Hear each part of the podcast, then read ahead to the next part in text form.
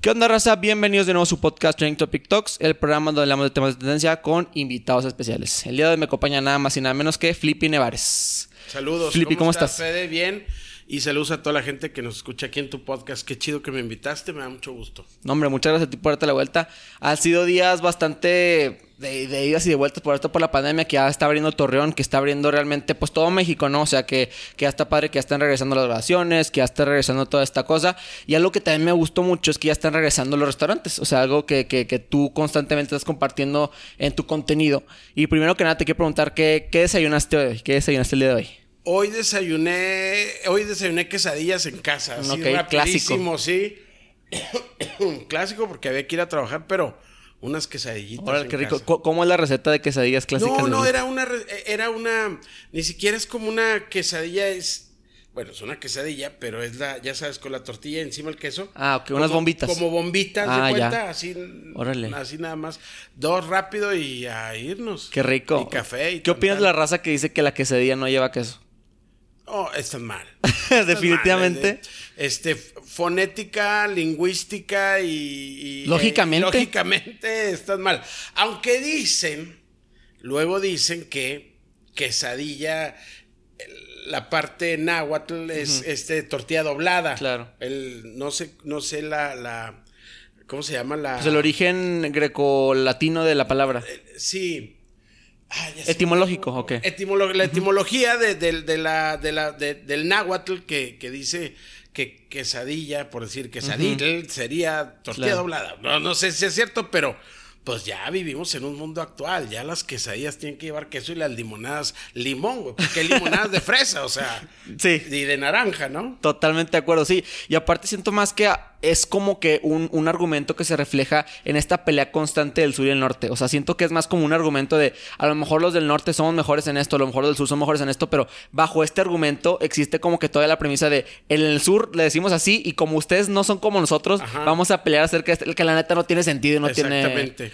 Pues Ajá. sí, son cosas que, que territorialmente nos siguen dividiendo, ¿no? Totalmente Que no de debería de ser, pero bueno. Sí, no, no, no. Oye, Flippy, pues bueno, principalmente yo te conozco porque yo en su momento yo quería aplicar, bueno, apliqué y entré a Prepatec. Nada más que como que por cosas de la vida terminé yendo a otra preparatoria.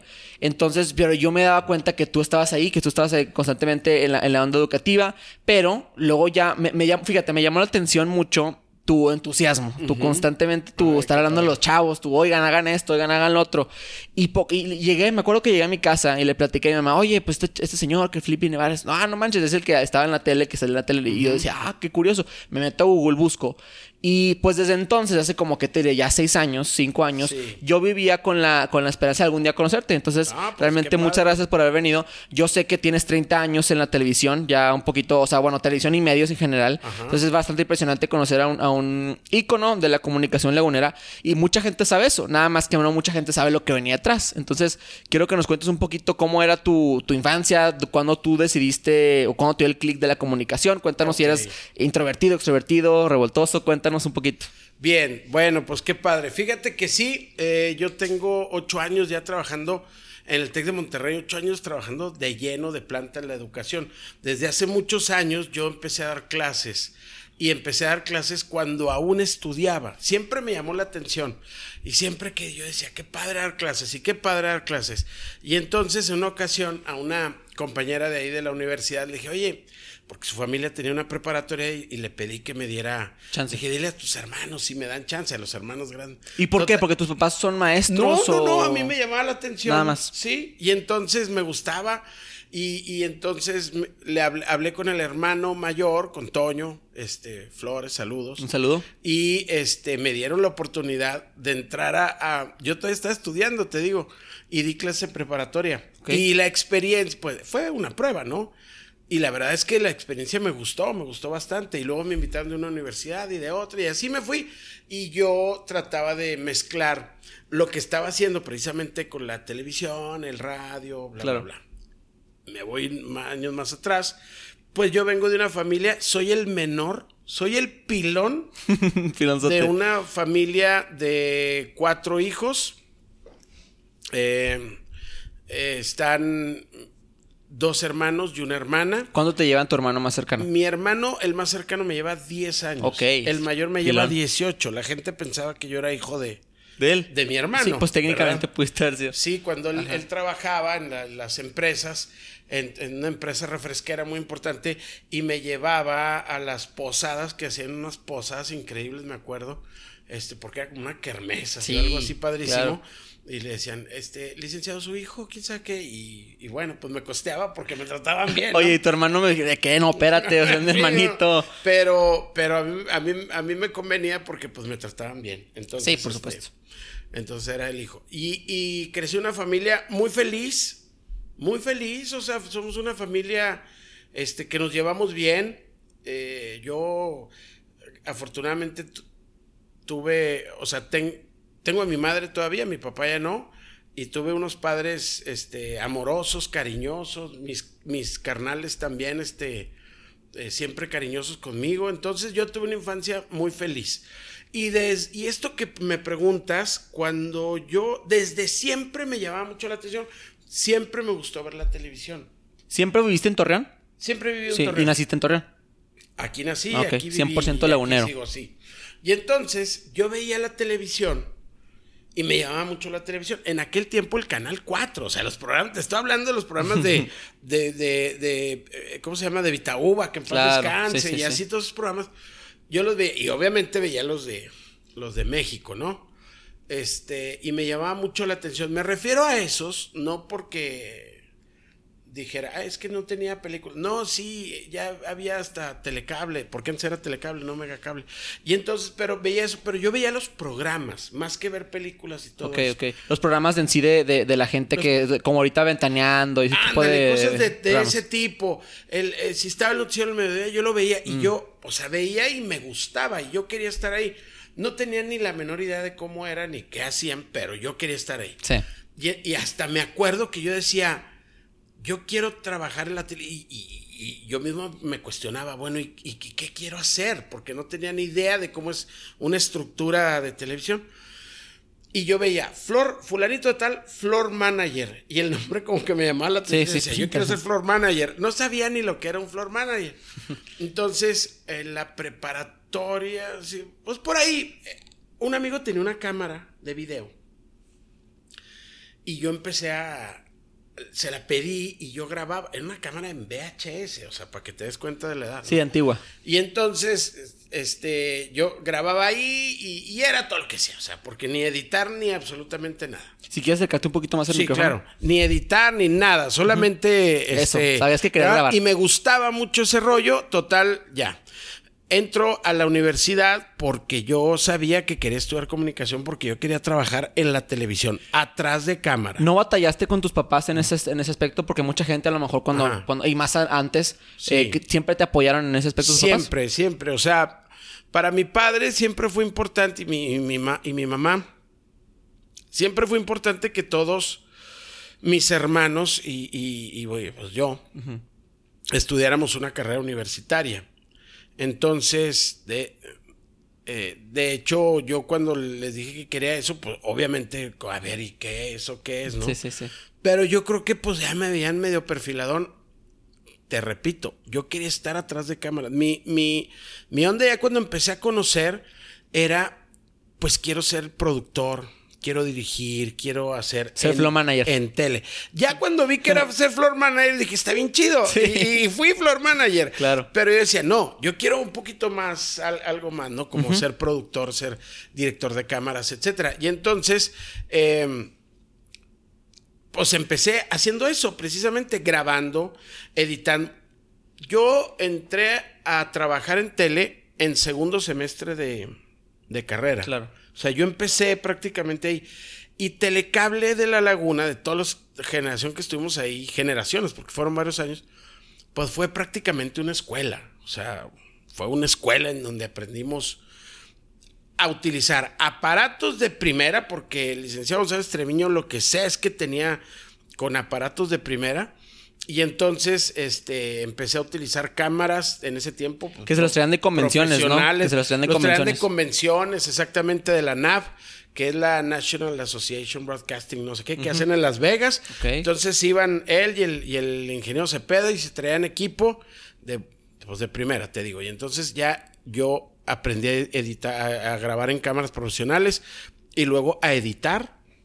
No como ahorita tú editas en la compu. Era diferente, era unas- meterle ahí el... maquinotas ahí. Sí, el cable. Y luego eh, empecé a dirigir el, el- el control maestro, el switcher, operarlo.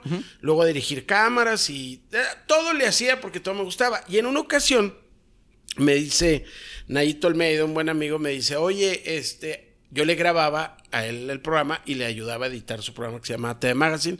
Y me dice, ahí está, Flippy, te vas a poner ahí y vas a decir este, que nadie no pudo venir. Y yo le dije, no, ya, vamos a buscar a alguien para que lo Oye, haga. ¿y qué sentiste? ¿Dijiste, no, qué miedo? ¿O No, no, no. que lo haga alguien más? o- No, porque dije, no, que lo haga alguien más. Yo que yo, yo te grabo.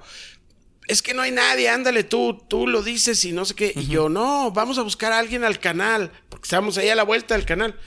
No, no, dilo tú y no sé qué. Total, creo que no había nadie en el canal. De y eh, ya total lo dije yo. Y él, y él usaba, él grababa la cámara, traía la cámara y yo.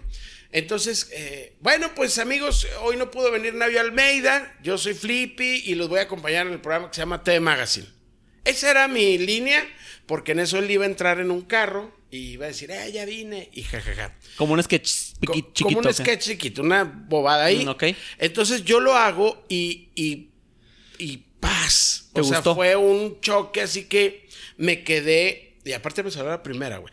Sí, ojo, Entonces, y es en vivo. no mames. ese- no, no era en vivo, Ah, no era en era vivo. grabado, Ah, pero, pero me Salió salió la la primera. Ahorita te platico de otra en vivo.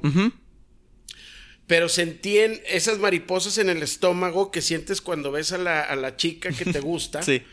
Este, así sentí como, ah, caray. Y entonces, bueno, yo, yo lo edité. Y yo lo veía y lo veía, pues lo, lo edité, todo el programa. Y, y cuando era el día del programa, que era un programa que se transmitía yo fui a, o sea, yo en mi casa lo sintonicé para verlo. Claro. Cuando te digo esto, me fui a mi casa y lo sintonicé para verlo, puede sonar como, es normal. Bueno, tengo, ahorita dijiste, tengo muchos años en la televisión. No ves tus cosas, ¿verdad? Rara vez me siento a ver el, el- por ejemplo, el programa del domingo que, que tenía, que ahorita ya, ya no está. Estamos en una plática a ver si volvemos a hacerlo ahí en Televisa. Pero ese programa, pues no lo veía. Yo no lo veía. Y en ese caso no te da como que intranquilidad de que, eh, oye, pues chance y no lo editaron como yo quería que lo editaran, o chance y no me, no me encuadraron como quería, o en ese aspecto sí eres muy delegativo de que, ok, ya lo grabé, ya hice lo que tenía que hacer yo, que se encarguen los demás. Sí, sí, y aparte te voy a decir una cosa, es que aparte tú lo ves, cuando tú lo estás grabando, tú ves cuando est- estás haciendo las cosas y si quedan como te gustan, Claro. desde que lo estás Lo grabando. sientes, ¿no? Y aparte, Chava Sandoval, que es el productor, pues Chava, Chava y yo tenemos muchísimos años trabajando juntos. O sea, ya cuando yo empecé, te digo, ahorita te, te sigo platicando si quieres rápidamente cómo fue que, que empecé. Él fue una de las primeras personas que me dio una, oportunidad en revista, porque yo empecé noticieros. Entonces, él me dio la oportunidad en revista, en o sea, un programa de entretenimiento, digamos lo que era el programa X, junto con Erika de la Peña. Y entonces, desde esa época, pues Chava y yo venimos trabajando juntos. Hemos hecho cosas para redes sociales, hemos hecho cosas para, para los este, canales de, Sí, desde de- de- entonces. desde Telecable, este, Televisión Azteca, últimamente Televisa, hemos hecho muchas cosas y entonces pues ya, o sea, ya era como, Uña y mugre. sí, uña y mugre y ya yo, yo hacía lo que tenía que hacer, él hacía lo que tenía que hacer. órale. Y era muy como muy padre, digo, no me ponía a ver, a ver cómo quedó, no. Porque había confianza y tú sabías perfectamente que él iba a hacer su trabajo, él perfectamente sabía que tú ibas a hacer tu trabajo. Entonces, Ajá. eso está padre, fíjate, y eso es más interesante porque mucha gente ahorita en la era digital, te- yo me incluyo, somos temerosos de, de colaborar o de incluirnos porque realmente a mí yo soy muy, me da miedo que, que, la riegue la otra persona. Yo en las clases soy el vato que le dice, oye, ¿saben qué? En este es el proyecto, decías, "No, pero yo yo, no". lo hago. O sea, de que si quieren yo lo hago o yo hago, la- yo hago el logo. Por ejemplo, hace poquito en la universidad nos pusieron, ya, ya ves que hay materias ahorita de, de negocios y de hacer cosas de, de- de innovación. Entonces, de que decían, hagan un negocio y hagan logo, hagan todo. Entonces, yo ya tenía una idea de un negocio y yo les dije, yo hago logo, yo hago todo. Y más era complicado porque era digital. O sea, pues ahorita no hay presencial. Entonces, era que, no, hombre, vatos, yo hago todo, aquí les mando el logo, aquí les mando todo. Nada más ustedes si quieren contar la información. Pero todavía les dije, yo soy el encargado de mandarse a la maestra. Entonces, de que me lo mandan, no me gustó unas ciertas cosas. Obviamente, rebotó con el equipo. Oigan, ¿saben que le moví esto, le moví lo otro? Y siento que ahorita, en, en la- en esta época, le falta a la gente un poquito más de liderazgo, le falta un poco ser más aventado. Yo tengo entendido que tú también empezaste en esa onda porque la primera que grabaste fue. Aquí está la cámara y ni sabías cómo utilizar la cámara, ¿no? Ni sab... no tenía ni la menor idea. Hiciste la tarea, ¿verdad? Sí, hice mi tarea. Sí, sí, sí. Este, me, me dijeron, hoy va- hay un evento, había un evento que aparte eran, pues mi sueño dorado era DJs y belleza, porque era una de mis universos. Bueno, no era mis universos, era mis... Miss Coahuila, Miss Torreón. Y sí, me dieron una cámara, como te decía hace rato, una cámara profesional que en ese tiempo era el formato tres cuartos. Y yo dije, claro, y me fui. Pues, no tenía ni la menor Sí. idea hasta que el Pic Batarse, que ya, ya de haber oído que Claro, lo sí, sí. mencioné cuando lo platiqué esta historia que él me hizo favor de conectar. No me hizo el favor, él empezó a conectarla y yo me quedé viendo. Dije, aprender, ¿no? O sea, dije, qué bueno. Entonces, ah, vamos a conectar. Y empezó a conectar y dije, qué bueno, qué bueno. Y yo vi y de ver, así fue como aprendí. Y me sentaba Claro. a ver a, un, a Beto Corral editar y así fue como me... Y luego después veía a fulano hacer... Y así fue como... Fueron de muchas ganas, pero te repito, no quería estar frente. Ha- Hace, hace Nayo eso de, de decirme ponte ahí. Y luego hizo lo mismo en radio. Yo radio no lo tenía en mi radar, no estaba que yo quería est- estar en radio. Y mira, terminé estando tantos años y tanto que me encanta, me fascina el radio. Y yo lo acompañaba a los controles remotos que hacían un programa que se llamaba Roll 180 y eh, él hacía controles remotos desde la central. Tú no sabes de lo que te hablo, pero era un rol. Era ir a dar sí. el rol, era una cosa fabulosa el domingo. Todos esperábamos ir al rol a la central o al Paseo de la Rosita o a la Madrid donde se hiciera el rol.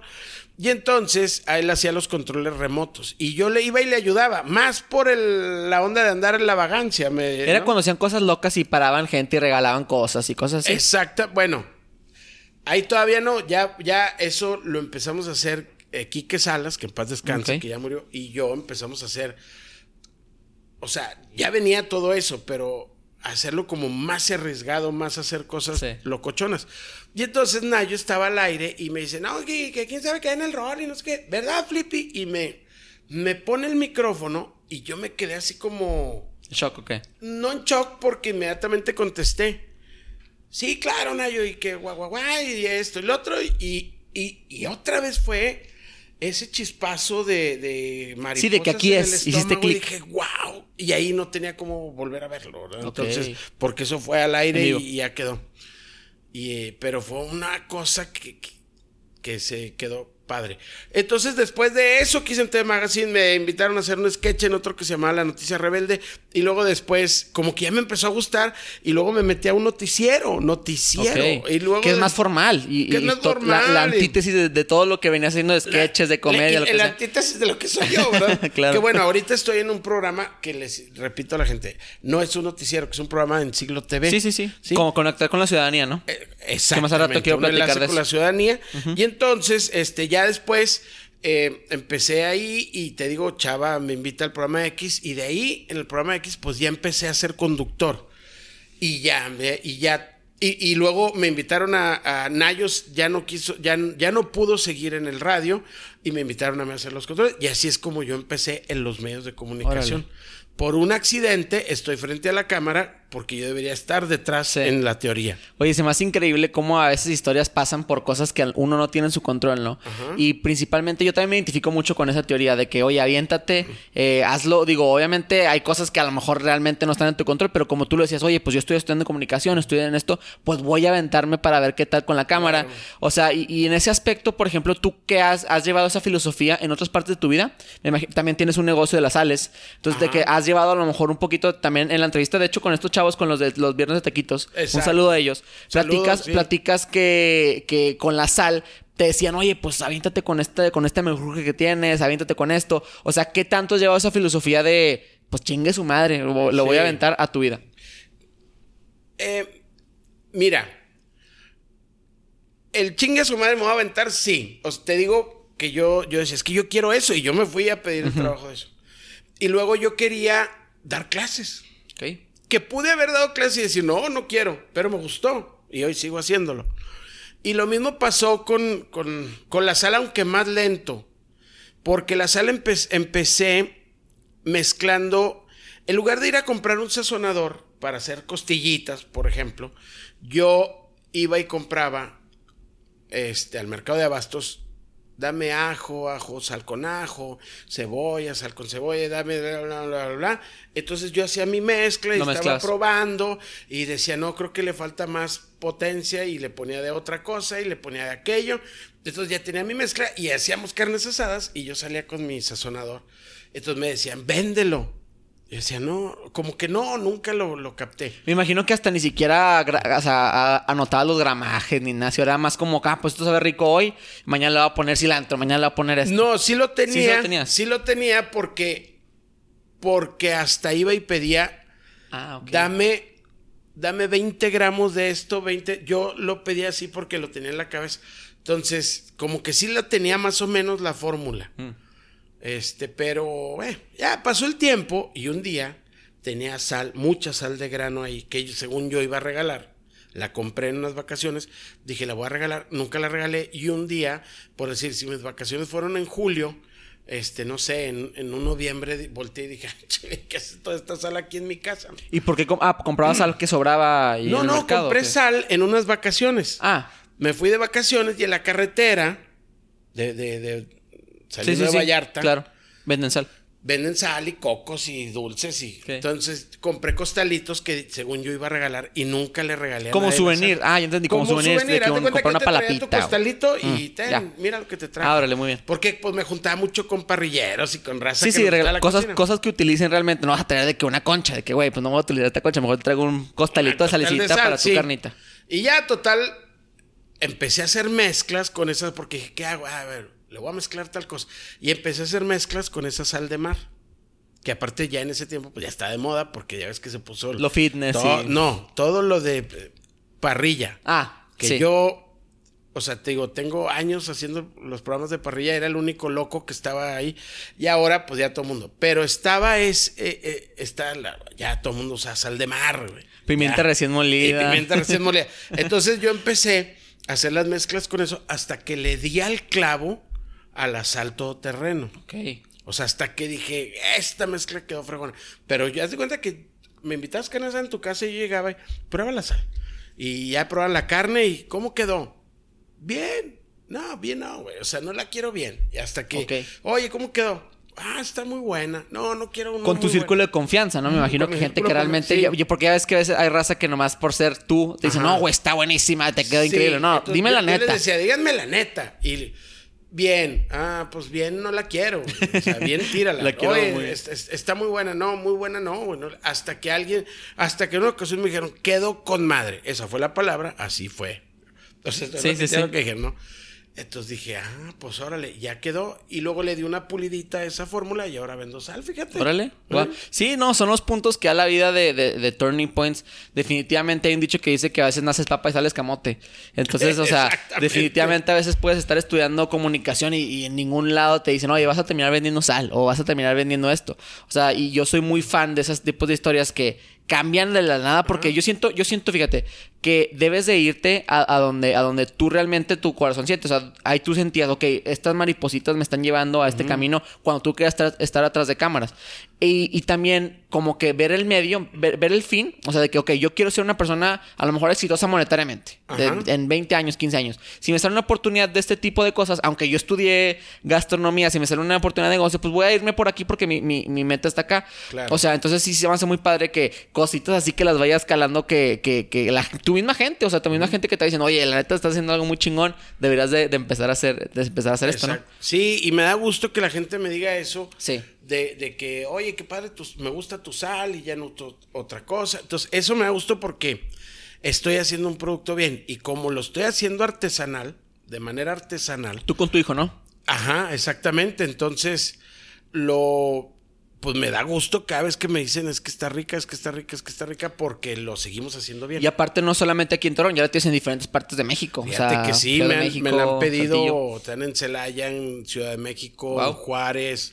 O sea, hemos ido poco a poco, ido creciendo ahí este, este asunto. Y todo va de la mano, porque a, mí me ayudó mucho, Fede, el que el que haya hecho estos programas desde hace mucho tiempo, porque mucha gente me identifica como como cocinero, que yo no lo soy. Sí, que, que ya respaldabas contigo de que no eres un tipo. Ahorita se está muy de moda una influencia a, lo mejor de fitness, pero que lleva a lo mejor 3, 4 años y vende su proteína. dices, güey, tú no estudiaste nutrición, güey. O sea, y tú no querías vender, y tú no querías vender algo así, pero tú hubieras oye, yo cocino desde hace, ahí está, ahí está, ahí está la tele, ahí están los videos, aquí te vendo algo que a mí me gusta y pues lo puedes ver en mis videos. Exactamente, y, y así es. O sea, sí es muy sincero el producto, pero te digo, la gente luego lo, lo, compra, lo prueba porque ya traía yo un respaldo de una carrera, de una carrera hecha en...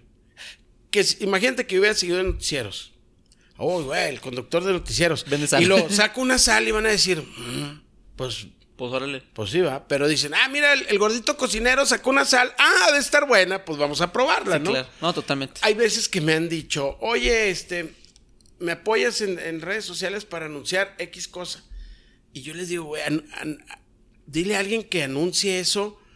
Con contenido de eso. Sí, sí le digo, porque mira, la credibilidad es, es buena. Le digo, yo si me pongo a anunciar este, el gimnasio tal, pues les va a caer de variedad a la gente, pero cuando ya me ponga bien mame, ahora sí lo voy a, poder. Y aparte como que daña tu marca, ¿no? O si yo, por ejemplo, hubiera adelgazado, si yo adelgazara y me tumbara 15 kilos y, y la gente lo notara, entonces ahí sí. Sí. Y aparte daña tu marca en, el aspecto de que, no sé, va a llegar una marca de veganos y tú estás chingándote ahí un ribeye y de que comida vegana. Lo van a anunciar no va a funcionar porque la gente que te ve no es vegana. O sea, o la principalmente, entonces ellos van a decir, ah, ¿sabes qué? Con Flippy no funcionan las marcas y luego le van a dar a otra marca. Entonces también tienes que ser un poquito inteligente. ¿Qué marcas voy a traer que, realmente funcionen? Porque al final de cuentas eh, eh, son clientes. Entonces quieres que le funcionen y quiero que te vaya bien a ti y quiero que me vaya bien a mí. Y, lo mismo me ha pasado al revés, ¿eh? Por ejemplo, ha habido restaurantes, lugares que me dicen,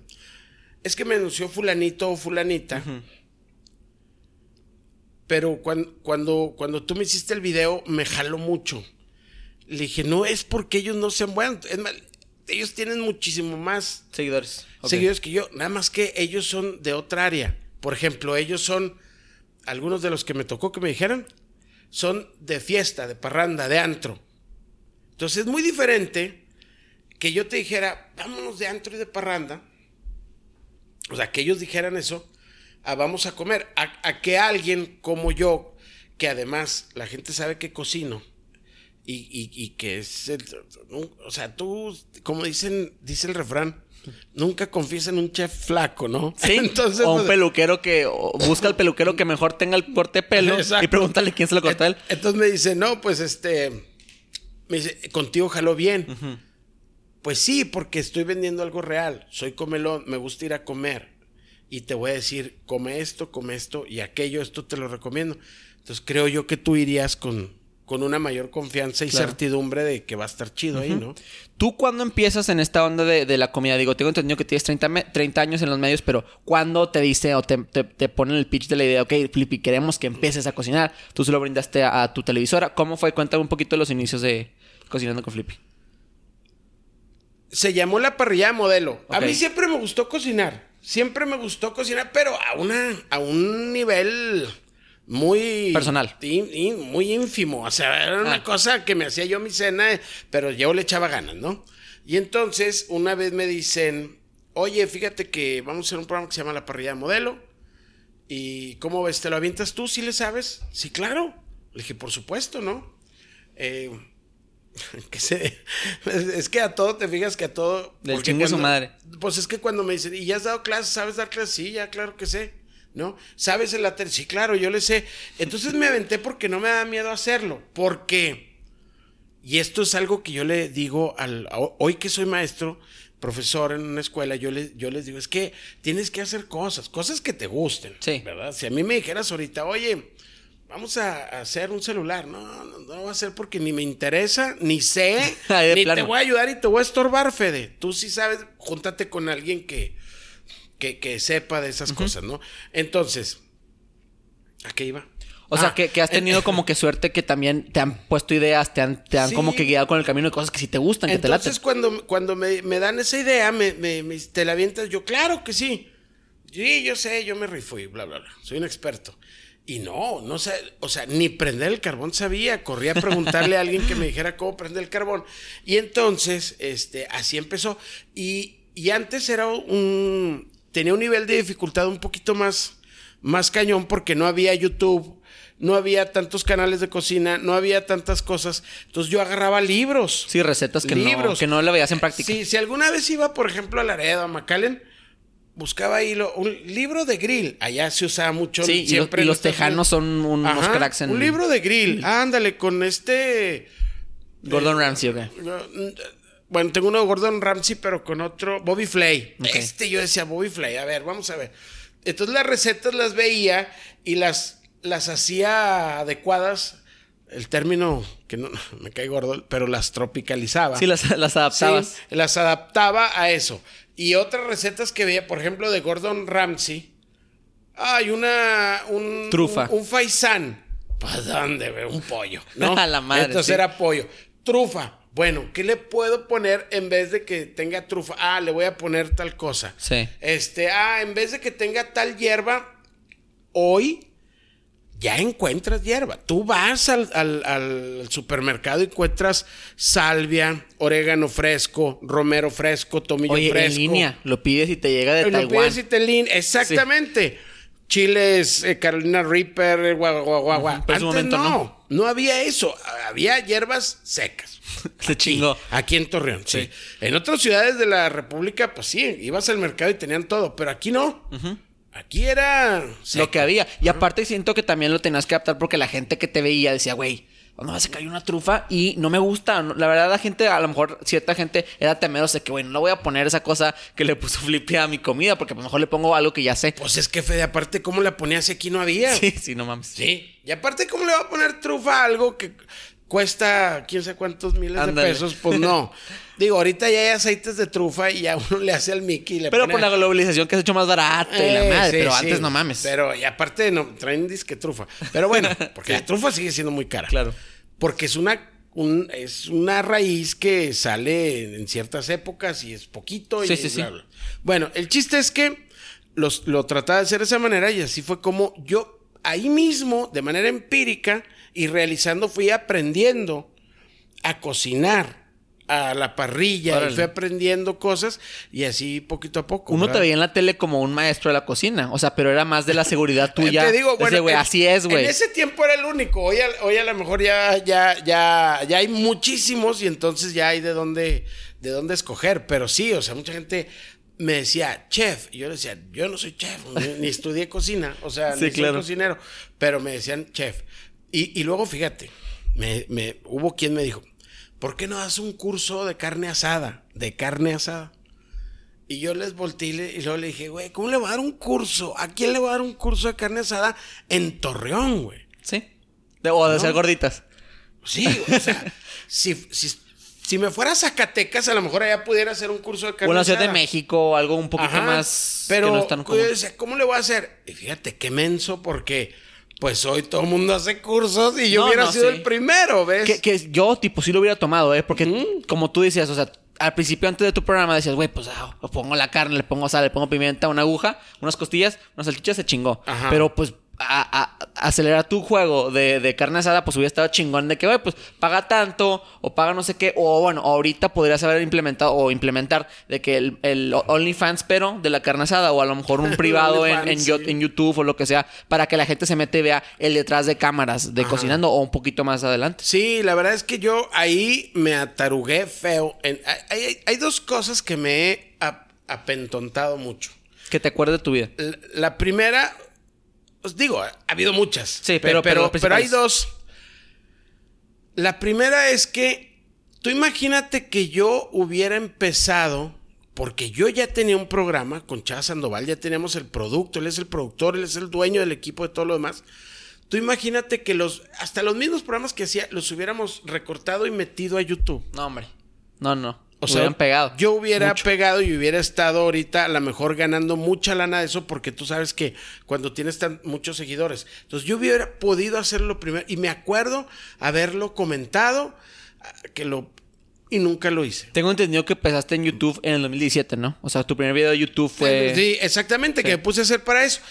Y, y sí, me gustó mucho la experiencia y lo voy a volver a hacer, etcétera, pero no es fácil, ya no, No. es fácil. Pero tú, tú te refieres a que con la producción, con el respaldo de una, pues lit- literalmente una televisora, pudiste haber hecho producciones increíbles, subidas a YouTube y hubieran pegado, porque aparte no había nadie. Es que te repito, ya la tenía. Sí, no, o ya sea, la tenías. tenem- Chava Sandoval tiene programas desde, o sea, de, de toda la vida, desde el, el X hasta acá los tiene todos guardados. Entonces yo hubiera podido, fíjate qué fácil hubiera sido que yo hubiera agarrado esos programas, bueno, Chava y yo agarramos esos programas, los recortábamos un poco el formato de la tele y los subíamos a YouTube. Hubiéramos pegado primero. Claro. Sí, Como- primero. como que es lo principal, Ajá. primero. O sea, independientemente si, hubiera- si hubieran sido a lo mejor los mejores, lo que sea, no. Pero son los primeros, güey. Exactamente. Entonces, todo mundo Entonces, ya con eso, Sí. se corre, se corre, se corre y ya tendrías quién sabe cuántos miles de millones de seguidores Claro, sí. y yo estaría recibiendo mis regalías de YouTube, pero En las Maldivas. pero me atarugué, ¿no? Y la segunda es eso, o sea, a mí me dijeron, da un curso. Yo dije, ¿cómo dar un curso en Torreón? Todo el mundo nace sabiendo asar carne. Lo que yo nunca visualicé es, sí, güey, pero yo ya había hecho muchas cosas, inventos y, y cosas de carne asada. Que eso hubiera sido una novedad para las personas. Sí, o sea, sí, como te decía, acelerar tu juego un poquito. O sea, de que estar Sí, sí, como sí. todos, Como tú dices, la costilla, la aguja, la, la Salchicha. salchicha. y la queca. Se chingó. Bueno, hoy vamos a meterle la salchicha, la queca y esto. Ahora vamos a hacer ya no aguja, ahora vamos a hacer pescados, ahora vamos a hacer pollo, Ándale. ahora vamos a hacer puras verduras, ahora vamos a hacer quesos, ahora vamos a hacer tal. Todo lo que se hace en la parrilla, sí, la verdad es que fue algo que yo ahorita digo, qué menso, yo hubiera podido No, pero pues todos pasamos por esas, esas desfortunias, o sea, y también la gente que empieza en redes sociales dices, güey, ¿por qué no empecé hace a, a años en, Ajá, en subir este exacto. contenido que hubiera tenido millones de seguidores? Pero, güey, pues son cosas que pasan, o sea, no Sí, puedes como sí, que... Tampoco creas tú que No, estoy. te pegas estoy en la cabeza. nada. No, no, pero. Pero. Sí, sí, sí, Yo siempre les digo a, lo- a- a los chavos, les digo. Y ahora a mis hijos les digo, es que tenemos que estar con los ojos bien abiertos porque las oportunidades, y ahora sí se los digo por experiencia, porque las oportunidades están ahí, güey. Nada más que no las vemos. Estamos, estamos ocupados en otras cosas o, o, o menciando en otras cosas que no vemos esa oportunidad. Ahora, hay gente que tiene muy buena capacidad de, de- de visión de negocio. Sí. Entonces, pues a lo mejor otro lo hubiera agarrado y dicho, de aquí hago negocio. Y yo siempre soy más romántico. Yo hago las cosas por agradar, por que te gusten, por ayudarte, por servir, por... No le veo mucho el lado monetario. Que Más por el amor al arte, vaya. Exacto, que ese es un, o sea, por ejemplo, yo doy clases, yo doy clases, claro, yo estoy muy feliz en el TEC y me estoy muy contento y todo lo demás, y en cualquier otra escuela, pero es una realidad, Fede. O sea, el, el- el- el- el- el maestro, pues, el sueldo no es... No, no es lo ideal. ¿No? No hablo del TEC porque yo ahí trabajo de planta y tengo un sueldo de planta y estoy muy feliz y muy contento. Pero me, te te digo, me tocó dar de, de, de maestro de cátedra que se le llama en, en, en universidades donde vas y das una materia. Y yo a veces decía, yo creo que ya no me conviene ir ni por la gasolina. Porque lo que te pagan como profesor es muy poco. ¿Sí? Pero yo nunca lo hice porque yo quería tener o no dinero. Te Yo lo hacía porque a mí me encantaba ir con los chavos y enseñarles y decirles y hacer la clase. O sea, eso me, me gusta. Que son los mejores profesores. O sea, Flippy, de- realmente Pues sí, le puedes pero preguntar a estamos los más fregados. Sí, no, claro, definitivamente. Y yo soy súper partidario de que los maestros deberían de pagarles más. Y es una tendencia en todo el mundo, ¿eh? O Es sea, por- porque siento que cada vez más están, se están dando cuenta que los principales creadores de, de- de la juventud, de la educación en México, pues son los maestros. Y en el mundo, ¿no? Sí, y, y fíjate que te voy a decir una cosa. Yo cuando entré al TEC, yo estoy muy agradecido con el TEC porque mi vida cambió. Un día me lo dijo mi esposa, tú eres una persona Antes, diferente, a- exacto, a la que a la que del TEC. Porque este espíritu de emprendimiento, de, de innovación, de bla, bla, bla, me lo ha contagiado mucho. Y entonces, hoy sigo haciendo las cosas porque quiero hacerlas, pero trato de verles también que haya una retribución para que todos estemos felices y contentos. Claro, ¿qué opinas del modelo educativo actual en México? O sea, se sabe que pues están dos tipos de vertientes, la vertiente a lo mejor de los colegios americanos, del TEC de Monterrey, que tratan de, implementar un poquito de clase en inglés, de globalización, de, emprendimiento, pero por ejemplo, algo que no me gustaba a mí del TEC era que siempre trataban de, o trataban de que todos sean jefes, que todos sean empresarios, que todos sean de una manera, y como que te encapsulaban en, un, en una burbuja del TEC de Monterrey. O sea, en ese aspecto, ¿tú qué tanto, qué, qué, opinas en sí del modelo educativo del TEC de Monterrey y de los demás en los que has estado en México? El TEC de Monterrey de dos años a la fecha tiene un nuevo sistema educativo que se llama el TEC 21.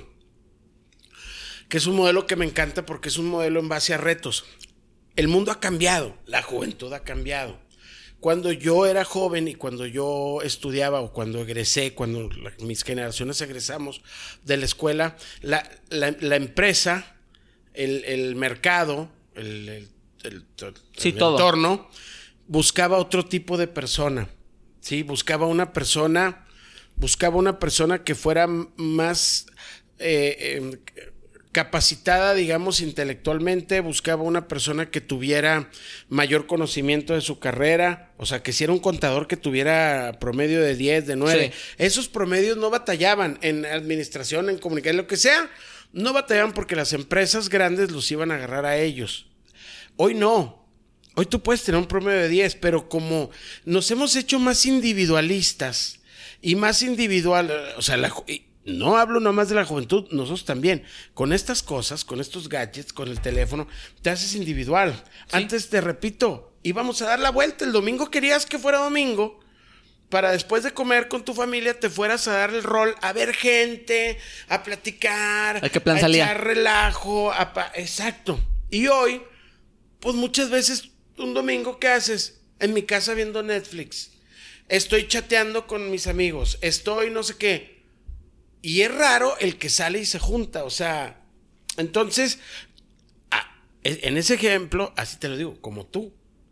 No, yo hago esto, yo hago lo otro, yo hago aquello. Entonces el TEC 21 te da las herramientas para que trabajes en base a retos con empresas reales, te rifes en ese sentido y que además saques todas esas habilidades de liderazgo, etcétera. Pero ojo, en el liderazgo no es nada más que yo sea líder. También el liderazgo tiene que ver con saber seguir al líder y saber acatar las órdenes. Eso es algo que, sí yo creo que se, tergiversa un poquito o se, o, se toma de otra manera. O sea, una cosa es el, el liderazgo y una cosa es que también yo sepa trabajar en equipo, que yo pueda Sí, ser líder y, realmente el líder es el que sabe cuando tú estás mal, cuando él es el mejor encargado para hacer esto. Y como tú le decías, o sea, en un mundo tan, tan nuevo, tan globalizado, que algo, algo que se me acaba muy grado, que no, que no sé si, si, si me lo dijeron algunos maestros en prepa o en secundaria, pero que ahorita estamos aprendiendo habilidades para trabajos que todavía no existen. Exacto, para un mundo que todavía no existe. Basura espacial, o sea, energía nuclear. Sí, pero aparte, Fede, te digo, por, por la misma naturaleza de ustedes, ¿qué, ¿qué haces una noche de fin de semana? ¿Cuántos de ustedes, o de los chavitos que vienen de prepa, no están jugando este Xbox en línea? Sí eso no es socializar ni te da herramientas. Que te, ¿eh? desarrolla tus habilidades, pero, a la hora laboral no. exactamente. Y eso es lo que hoy, hoy, no lo digo yo, lo dicen los empleadores, buscan eso. O sea, ven, ven tu currículum para ver, antes vean tu currículum para ver cómo te fue en la escuela. Hoy, lo, hoy lo ven para ver si juegas algún deporte, porque eso te desarrolla las habilidades de trabajo en equipo y de liderazgo. Para ver si estuviste en algún grupo estudiantil que ayudas. Claro, liderazgo. Ven si haces este, alguna cuestión artística, porque todo eso tiene que ver con contacto con la gente y saber llevar.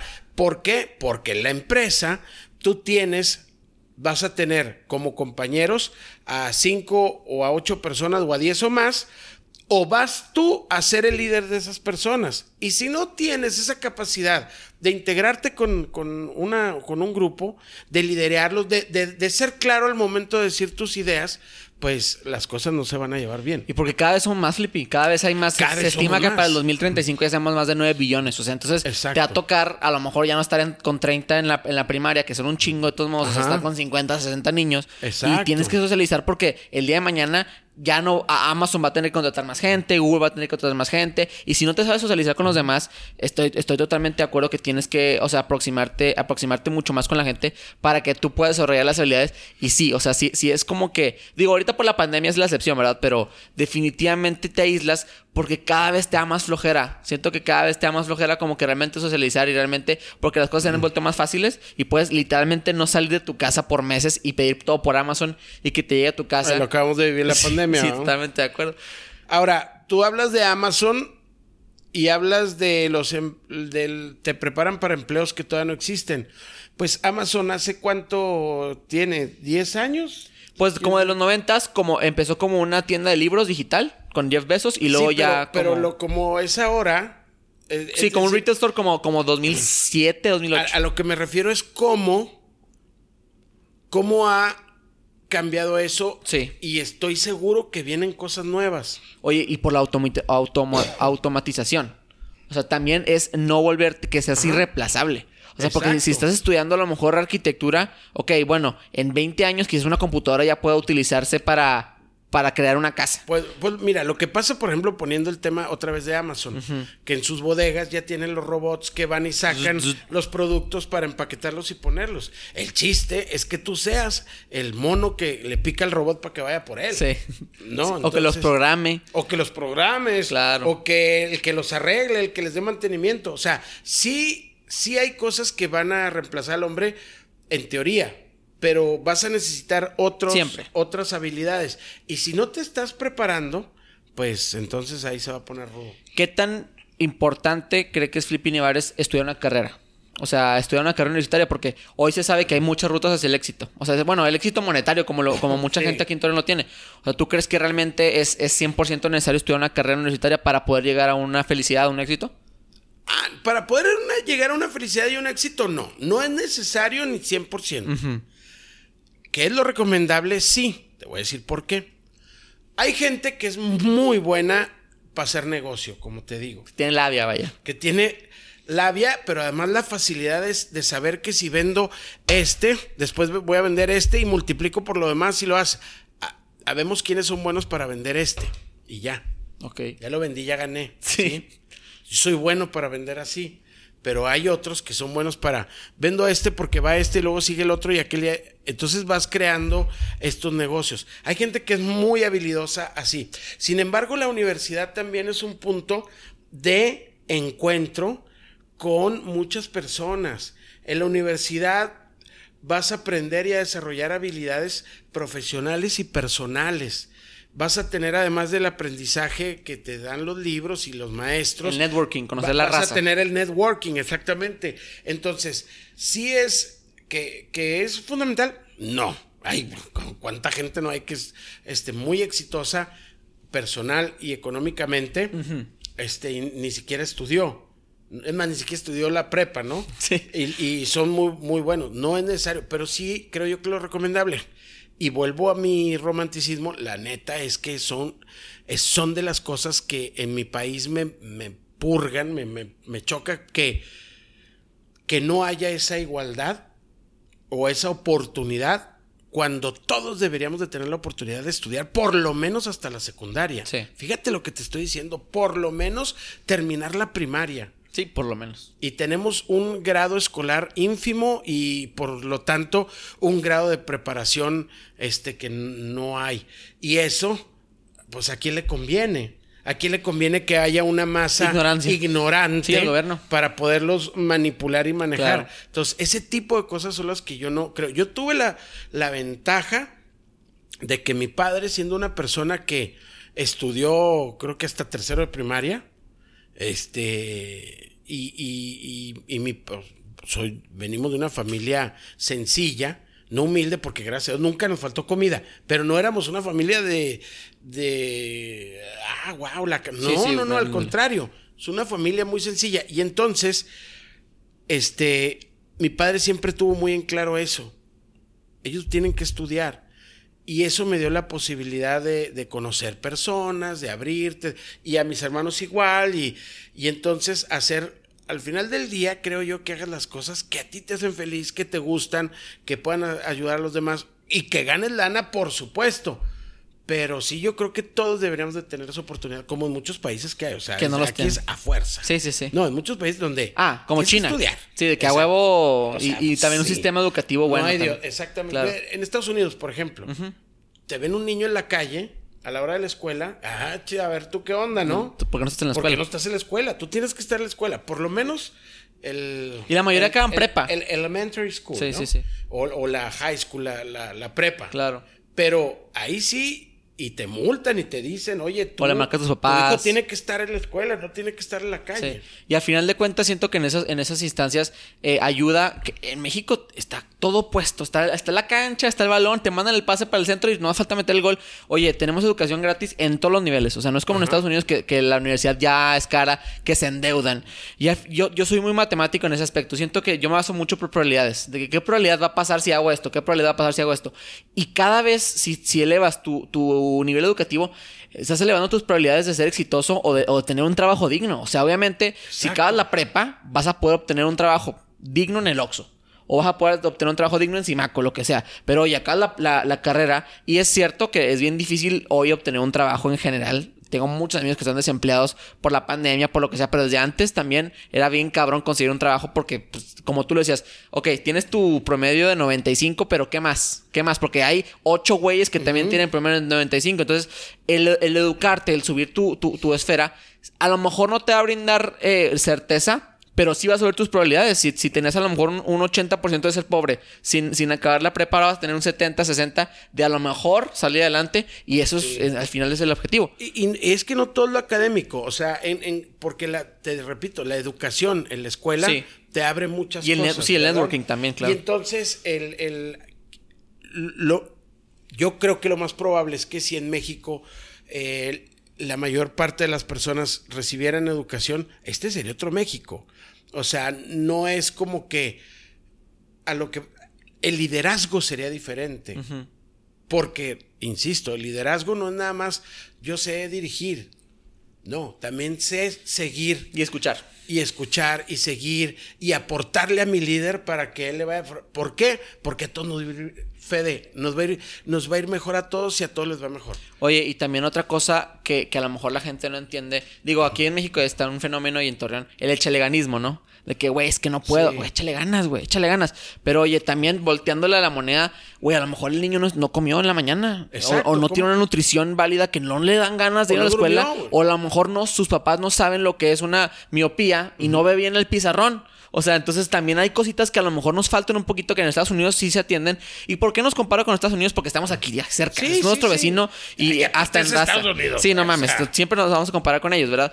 Pero sí Porque como también que, está Belice cerca de nosotros, Ándale, pero no nos no. vamos a comparar con ellos. que ellos se comparan probablemente con nosotros. Probablemente. Y, y no es que esté mal ni, de- ni denigrar a nadie, pero pues tú te, te comparas Con lo el mejor. que vas arriba, ¿no? O sea, sí, si sí, sí. juegas fútbol no te comparas con el de la banca, nos- te comparas con el titular. Sí, con Francia, con en Europa, todos los equipos. Y desgraciadamente eh, está esta, esta teoría de que, que la gente es pobre porque quiere, ¿no? Y digo, güey, pues obviamente sí hay sus casos. Existe, yo me ha tocado ir a la calle, de hecho hice un video de eso, de que, que la gente como que le das, le das, oye, cinco pesos no hay pedo, te- se los das y, y a lo mejor va a comer ese día, pero el día siguiente te va a volver a pedir otros cinco. Pero si enseñas a lo mejor a trabajar, pues ya vas a, va a tener una habilidad para poco a poquito salir adelante y, y, y- es educación al final de cuentas. A lo mejor no tiene un título universitario, pero sí sabe a lo mejor ya barrer o trapear. Es que volvemos a lo mismo, que no hay educación y entonces, o sea, es, es integral, es, es en, en Sí, general. Entonces tú, tú dices, ah, salgo y limpio vidrios, de que te, echo agua- te echan el agua en, en el carro, Sí. que para empezar, ¿por qué rayos este, Me alguien llega y me moja mi carro? Está de la ¿no? chingada, O sí. se te trepa en el cofre para limpiarle el... Oye, espérame, y te asustan a veces porque estás distraído. Y se enojan si no les das. Y se enojan. Entonces, ¿por qué? ¿Por qué? Porque muchas veces tú los ves. No es algo que yo estoy mintiendo. No. Ellos se ponen allá a las, no sé, a las 10 de la mañana y a las 12 ya se fueron. Eso no es trabajar. Eso no es un trabajo. Vas y sacas para la comida del día, o para la caguama, o para el toque. Y eh, no, así no es. Entonces, sí, dices, hay que enseñar, pero también estaría difícil ponerlos a enseñar. ¿Por qué? Porque hay trabajo. Hay, hay empresas que están buscando trabajo, pero ellos no quieren trabajar. Y no sé si un día te ha pasado, yo, yo lo he experimentado en un par de ocasiones y otros amigos lo han experimentado en varias ocasiones, en cuando les dices, vente, yo te doy trabajo. No quieren, no. ¿Por qué? Porque está más chido aquí, güey, porque estamos cotorreando. Tres horas al día. Tres horas, cuatro horas ya saqué mis, mi, mi cantidad y ya, y ya con eso comí, y ya con eso me la cotorrié y etcétera. Entonces, es una cuestión, no es que ellos estén mal. Como cultural, ¿no? Como que. Es cultural, pero es una, no es que ellos estén mal, es que ellos no tienen otra visión de alcance. ¿Por qué? Porque pues, te falta la educación. Flippy, hablando de ya, ya para acabar el tema y pasar las tendencias, eh, tú transicionaste a redes sociales en una época a lo mejor que era, era ajeno a ti en ese aspecto porque tú fuiste la generación que de tele a redes sociales. Cuéntame un poquito cómo fue esa transición, cómo planeaste todo eso, porque empezaste a subir videos a YouTube. Ya lo comentábamos en el 2017 que empezaste, pero ¿cómo fue? Oye, voy a subir comida también, a lo mejor hago otro contenido, ¿cómo tú empiezas? Y luego al final voy a tocar lo, lo que estás haciendo con el siglo de Torreón, que se me hace muy interesante. Pues mira, el como te digo, yo, yo entré tarde, esa es una realidad. Yo entré tarde ahí. Yo, porque ya lo habíamos hablado desde hace mucho tiempo.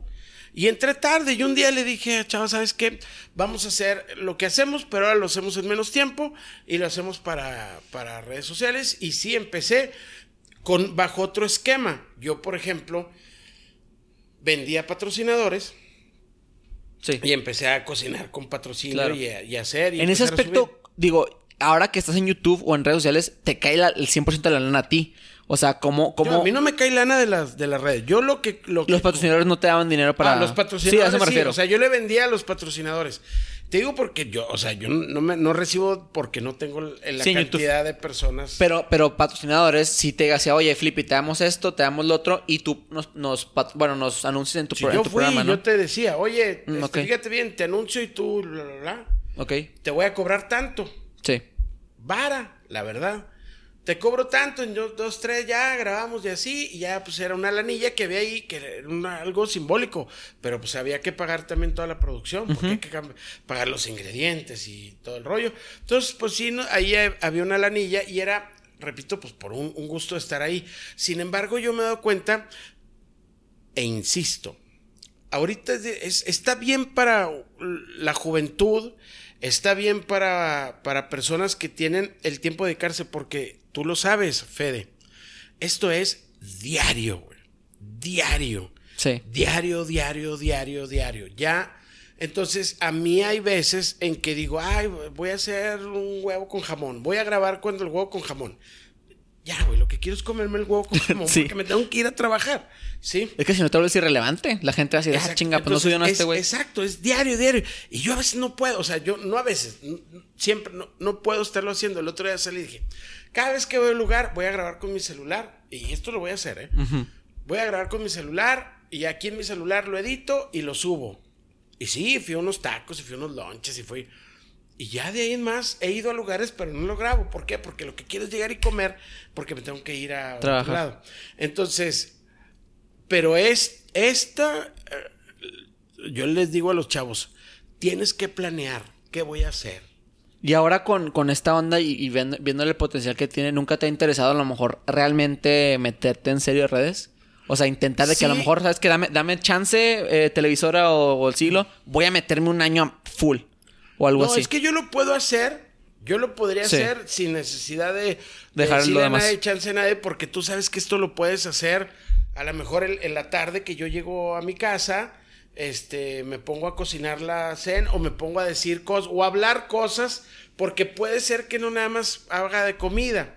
Otra cosa que mucha gente aquí me, me ubica, cuando yo estaba en radio, yo era el de la buena vibra, yo era el de la energía, yo era el que, ánimo, raza, y vamos a echarle, el gurú de la mañana me llamaba, ¿no? Era, bueno, era un, un, concepto que salió de, de publicitario. Entonces podría yo hablar de cosas positivas que además me gustan y leo libros y me gusta ese rollo y hablar de cosas positivas. Por ponerte un ejemplo, ¿no? Pero vuelvo a lo mismo, es tiempo y paciencia que, que es raro que alguien de mi edad lo tenga. Ok. O sea, creo yo. Sí, sí, Para ponerme a hablar ahorita de, hola chavos, amigos o raza, fíjense que esto... a veces no quiero, ya lo que quiero es llegar a mi casa. Si no tuviera nada que hacer, o sea, por eso te insisto, es que he dado ahí algunas pláticas y talleres de esta parte de creador de contenido de influencer. Bueno, creador de contenido para ser influencer, bla, bla. Le pongo influencer para que sepan la diferencia entre una cosa y otra. Claro. Entonces. Para le- ti, ¿qué es ser influencer? es alguien que, que- que con su credibilidad va a influir en el comportamiento de las personas. Sí. Con su credibilidad. Una cosa es que yo sea creador de contenido y una cosa es que me llegue a convertir en influencer. En que, Que la en tu gente empiece a hablar como yo hablo, a comer lo que yo como, a vestir como yo visto, Sí. a, ¿no? a decir la palabra que... Entonces, e- eso empezó a influir en, en una comunidad. Y entonces, eh, yo les digo a los chavos, es que eso tienes que planearlo y verlo y decir, ¿qué quiero hacer? Primero haz lo que a ti te gusta, no, no por una moda, ¿no? Ah, y ahora voy a hablar de maquillaje porque eso está de moda y la Yuya es millonaria. No. Simón. No, haz lo que a ti te guste y luego planifica. Porque tienes que estar subiendo siempre, siempre, siempre contenido, siempre contenido. Entonces, es algo que, que sí, está cañón. Sí.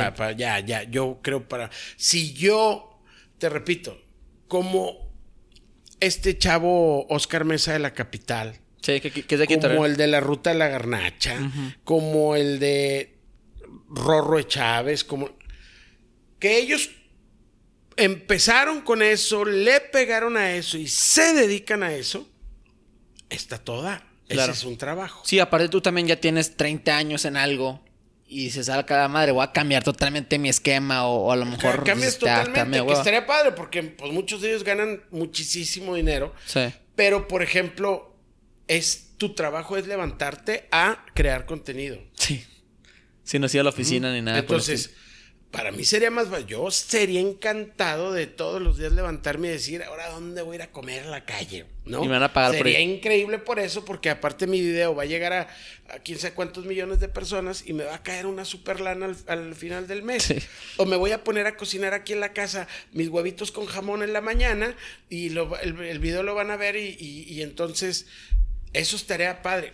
Pero yo, yo ahorita, lo, lo que yo haría, digo, yo lo hago por gusto. Si yo quisiera meterme es para ver si pega. Entonces tengo que estar tiempo, Pum, tiempo, pum, tiempo. pum, pum, pum. Para ver si pega, Sí. porque ahora hay millones de personas Sí, está cabrón. en eso, ¿verdad? Ya Flippy. está, yo ya estoy tarde.